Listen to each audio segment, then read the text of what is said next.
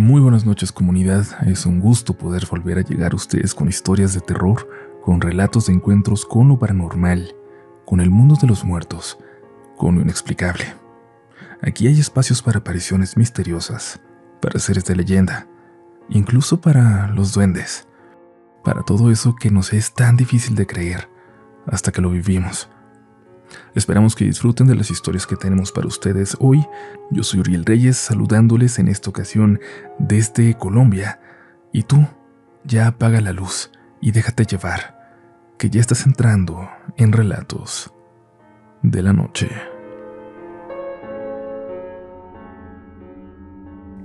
Hola comunidad Relatos de la Noche, mi nombre es Mónica, soy de origen venezolana, pero actualmente me encuentro en Madrid, España.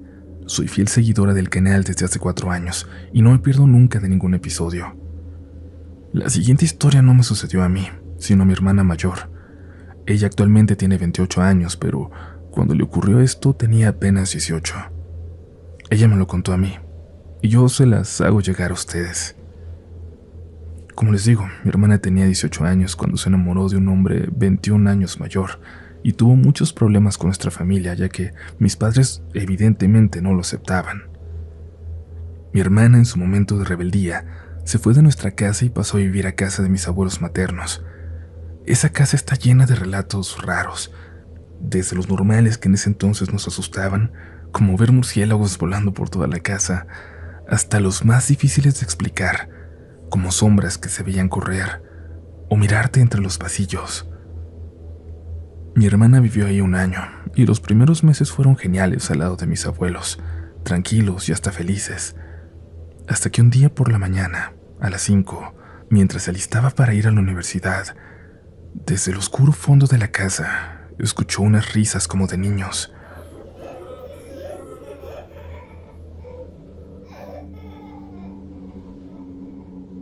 Pensó que todo estaba en su cabeza y hizo caso omiso porque era absurdo que hubiera niños en la casa. Y logró ignorar el suceso hasta que días después, ella se encontró sola en casa. Eran alrededor de las 11 de la noche cuando estaba estudiando para un examen que tenía pronto, y volvió a escuchar las mismas risas macabras que hace unos días atrás. Salió de su habitación y jura que habían tres personitas de espalda, mirando fotos de toda la familia, de esas típicas que tienen las abuelas en sus casas. Mi hermana corrió rápidamente a su habitación para asegurar la puerta y no volver a salir en toda la noche. Días después, ya cansada de estos sucesos y risas constantes que la seguían día y noche, mi hermana decidió dormir en la misma habitación de mis abuelos, en un sofá cama en el piso al lado de su cama. Estaba durmiendo cuando algo la asustó. Algo la hizo levantarse asustada y agitada exactamente a las tres y media de la madrugada. Y es que se dio cuenta de que en la orilla de la cama de mis abuelos estaban las tres mismas pequeñas figuras mirándolos dormir. En esta ocasión ella pudo mirarlos mejor. Me cuenta que estos eran de estatura muy baja, que no llegaban a los 80 centímetros, con ropa muy fea y sucia, y con cara de ancianos. Su reacción fue cubrirse con las sábanas de pies a cabeza hasta quedarse dormida, lo cual tardó bastante. Por la mañana le comentó a mi abuela y a una vecina lo que le venía ocurriendo desde hacía semanas con estos entes, y esta vecina le dio agua bendita que tenía en su casa y una hoja con oraciones muy específicas. Le dijo que echara agua por cada rincón, mientras iba diciendo en voz alta las oraciones que le dio. Mi hermana hizo lo que le dijo la vecina por varios días, hasta que estos entes se fueron y dejaron de molestarla.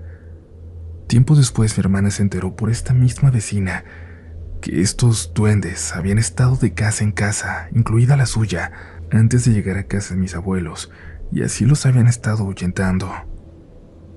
En el pueblo se dice que cuando estos duendes andan de casa en casa, es porque buscan algún alma indefensa a quien molestar o algún desafortunado niño para llevárselo y nunca volver.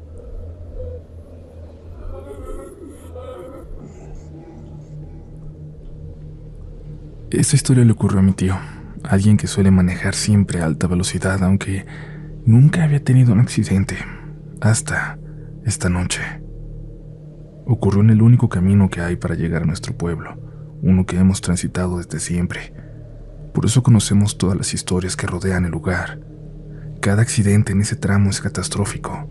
Las historias van desde una quinceañera fallecida en ese tramo hasta combis de transporte público accidentadas, con todos los pasajeros fallecidos. A simple vista no parecería un tramo peligroso. Es una recta de algunos kilómetros. Hay dos carriles, uno de ida y uno de vuelta, y no tiene más división que unas líneas. No hay topes ni más baches de lo normal.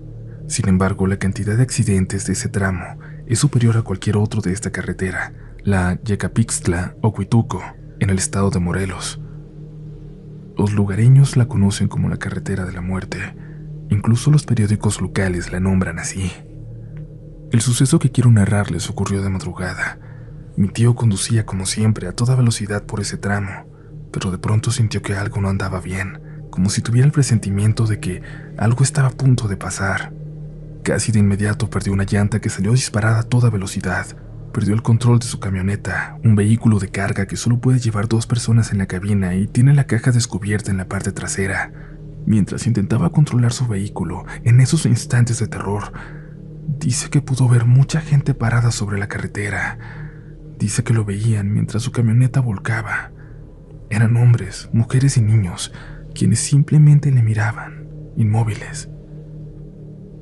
Su punto de quiebra fue darse cuenta de que estas personas estaban ensangrentadas. Soltó el volante, incapaz de seguir controlando su camioneta, y escuchó gritos de terror por todos lados. Primero pensó que era él quien gritaba, pero luego notó que los gritos venían de todas partes. Alaridos de hombres y mujeres, llantos de dolor, de desesperación. De alguna forma lograba verlos completamente definidos, como personas reales, pero siguió dando volteretas y escuchaba los cristales romperse, los fierros retorcerse con cada impacto contra el pavimento. Solo pudo rezar y pedirle a Dios que lo ayudara. Le decía que no era su momento, que tenía que vivir por sus hijos, que estaban aún muy pequeños. Con toda su fe oró, y de un momento a otro la camioneta por fin dejó de rodar. Dejó de escuchar los gritos. De nuevo estaba solo en esa carretera rural, sin iluminación, en completa oscuridad, totalmente solo. Bajó de la camioneta seguro de que estaba gravemente herido y que en cuanto la adrenalina se fuera sentiría el dolor. Estaba aturdido, temblando de miedo. Como pudo, se recostó recargándose en la llanta delantera de su camioneta y cerró los ojos. No sabe cuánto tiempo pasó cuando lo despertó una voz una voz que le decía, amigo, amigo, amigo, hey amigo, ¿está bien? Mi tío, seguro de que algo terrible le había pasado, le preguntó al señor si se veía muy mal, si creía que se podía salvar. El señor lo miró raro, pensando que estaba borracho seguramente. Mi tío se levantó con ayuda del señor y se dio cuenta de que no estaba herido, su camioneta. Su camioneta estaba intacta, salvo la llanta que se le había salido. Pero los cristales estaban bien, la carrocería igual. Parecía que solo había derrapado y se salió del camino. El lodo y la hierba lo detuvieron pronto. Ni siquiera había chocado con algún árbol. Al ver todo esto se quedó impactado. Estaba seguro de que había tenido un accidente catastrófico. Estaba seguro de que había estado al borde de la muerte y por eso había podido ver a los espíritus que ahora habitan la carretera. Sintió como su camioneta daba vueltas en el aire, escuchó los cristales romperse, por eso le había pedido a Dios que no acabara así, que no fuera ese su último suspiro. Sin embargo, no había evidencia de nada más que una llanta zafada y su posterior derrape hasta la maleza. Hasta el día de hoy no sabe qué pasó, si Dios lo salvó en ese último instante si se desmayó por el susto de la llanta, lo cual es improbable ya que es un hombre muy valiente, del tipo que en su juventud montaba toros por diversión. La hipótesis que tenemos nosotros al respecto es que al momento de que la llanta salió disparada de su camioneta y perdió el control, entró por un momento en un mundo paralelo, en un plano paralelo, donde están los espíritus atrapados en esa carretera. La situación, el miedo que sintió, rompieron el velo que divide ambos planos, y esos espíritus pudieron ver como una vez más alguien moriría en ese tramo, reviviendo el momento de sus propias muertes. Por eso gritaban así. Probablemente ellos también oraron antes de su inminente final, tal como mi tío hizo al sentir que estaba a punto de morir. No son pocas las personas que han visto fantasmas en ese tramo, y ahora cada que pasamos por ahí, sentimos mucho lo que pasaron quienes perdieron la vida en ese lugar. Con una pequeña oración, pedimos que esas almas dejen esa carretera y sean libres, y ya no tengan que revivir el momento de sus muertes. También pedimos para que nadie más muera ahí. Hay lugares con tanta energía maligna que impide a los espíritus avanzar hacia la luz, lugares que siguen alimentándose de todas las almas que tienen la desgracia de sufrir un accidente ahí. Muchas gracias comunidad, muchas gracias Uriel. Tengo muchísimas historias de mi familia ya que somos muy sensibles a estos temas. Yo creo que debe ser porque, dicen, mi abuelita era una bruja. Luego les contaré sobre ella y sobre una tía nahual. Gracias de nuevo por su atención a esta historia.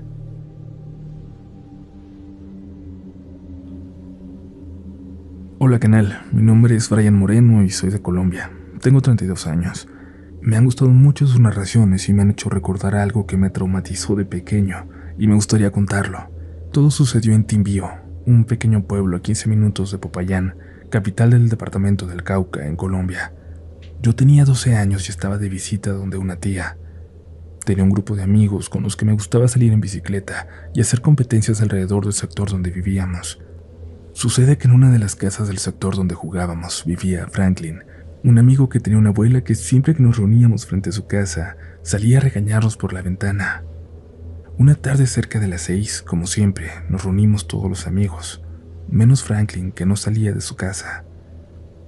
Pero como siempre, la que sí se asomó por la ventana fue su abuela para darnos su regaño tradicional por el ruido que hacíamos y porque no la dejábamos dormir. Sin prestar atención seguimos con lo nuestro y terminamos de jugar. Eran cerca de las ocho cuando seguíamos ahí y vimos llegar en un auto a Franklin y sus papás. Fuimos a saludarlo y le dijimos que su abuela ese día nos había regañado más de lo normal, a lo que él respondió de forma agresiva diciendo, de mi abuela no se van a burlar. Asombrados le preguntamos que por qué nos hablaba así, y él nos respondió que su abuela había muerto en la madrugada, que ellos estaban llegando del hospital que se encontraba en la ciudad de Popayán. Inmediatamente quedamos perplejos, ya que le repetimos que nosotros la habíamos visto y que ella esa tarde nos había regañado, y de nuevo nos respondió que era imposible, que ella no estaba ahí, que había muerto en el hospital en la madrugada. Todos salimos corriendo y dejamos de frecuentar esa calle hasta que me regresé al lugar donde vivo. Cuentan mis amigos con los que aún tengo contacto allá, que aún se ve algunas veces a la abuela reposar en la ventana, mirando a los niños, mirando a quien se atreve a pasar por ahí. Ya nadie va a jugar en esa calle. Comunidad, recuerden que nos vemos este sábado en el Festival Iberoamericano de Podcast al Oído, por acá en Bogotá, Colombia. Por eso también quisimos incluir algunas historias ambientadas en este bellísimo país y por supuesto, la intención es llevarnos muchas, muchas más. Recuerden visitar nuestro sitio web rdlnoficial.com y seguirnos en nuestras redes sociales, también rdlnoficial en todas partes. Las mías, por si quieren, aunque no tratan siempre de terror, son Upolch en todas las plataformas. De hecho, por ahí les iré mostrando un poquito de este viaje. Y ahora es momento de continuar con más relatos de la noche.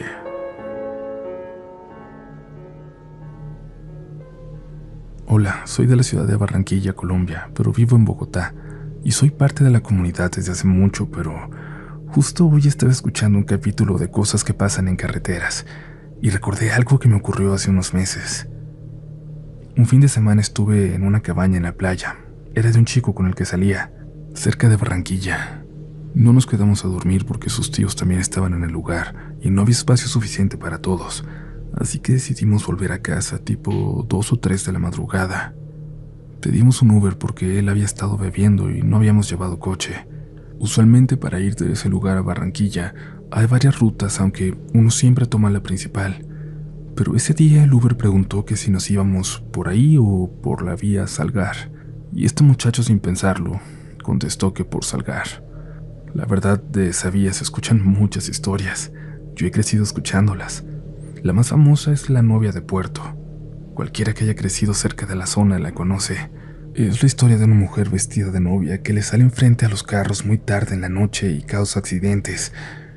Y creo que esto es algo normal que se cuente de carreteras solas o alejadas. Me he dado cuenta escuchando el podcast, pero yo la verdad nunca había tenido que vivir algo así. Quizás porque en general en mi vida no salgo de noche por esos rumbos. Pero ese día nos montamos al Uber sin siquiera pensar en esos cuentos populares. El carro tomó la ruta que les comento, la cual yo ya había tomado de día, pero en ese momento me percaté de que era extremadamente oscura y sola. No habían casas, iluminación pública, ni una sola lámpara, ni siquiera una gasolinera. Yo iba muy distraída hablando con este muchacho y de vez en cuando el conductor hacía algún comentario. Nos íbamos riendo, divertidos, cuando de repente los dos se quedaron en silencio. Yo, que soy miope, no venía mirando afuera porque eso me produce mareo, pero el chico venía mirando por la ventana, el conductor con la vista clavada en el camino. Lo siguiente que escuché fue a él preguntando, ¿Ustedes vieron eso? Yo volteé hacia mi acompañante que estaba completamente pálido. La verdad yo estaba confundida hasta que él contestó que sí, que también los había visto. Me dijeron que venían dos personas o seres, muy delgados y altos, vestidos uno con ropa como de las películas de Chaplin, incluso con el sombrero, todo de negro y traje. El otro, lo que creían que era una mujer, llevaba una manta blanca que le cubría de la cabeza a los pies.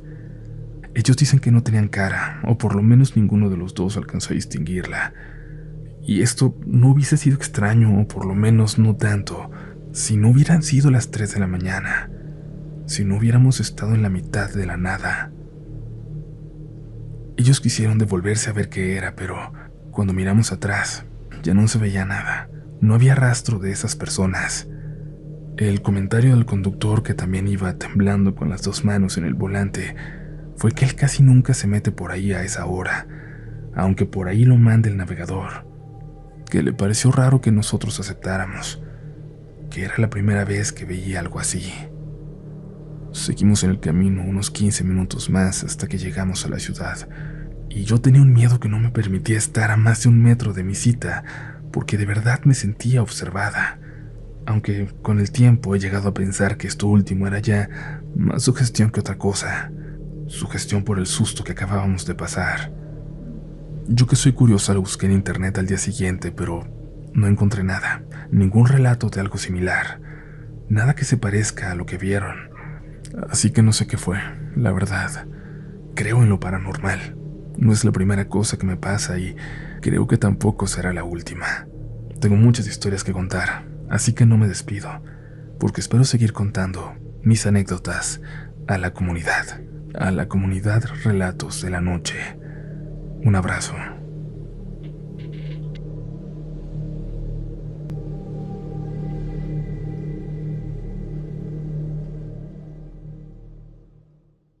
Step into the world of power, loyalty, and luck. I'm gonna make him an offer he can't refuse. With family, cannolis, and spins mean everything. Now, you wanna get mixed up in the family business. Introducing The Godfather at ChumbaCasino.com. Test your luck in the shadowy world of The Godfather slot. Someday, I will call upon you to do a service for me. Play The Godfather now at ChumbaCasino.com. Welcome to the family. No purchase necessary. VGW Group. Void where prohibited by law. 18 plus. Terms and conditions apply.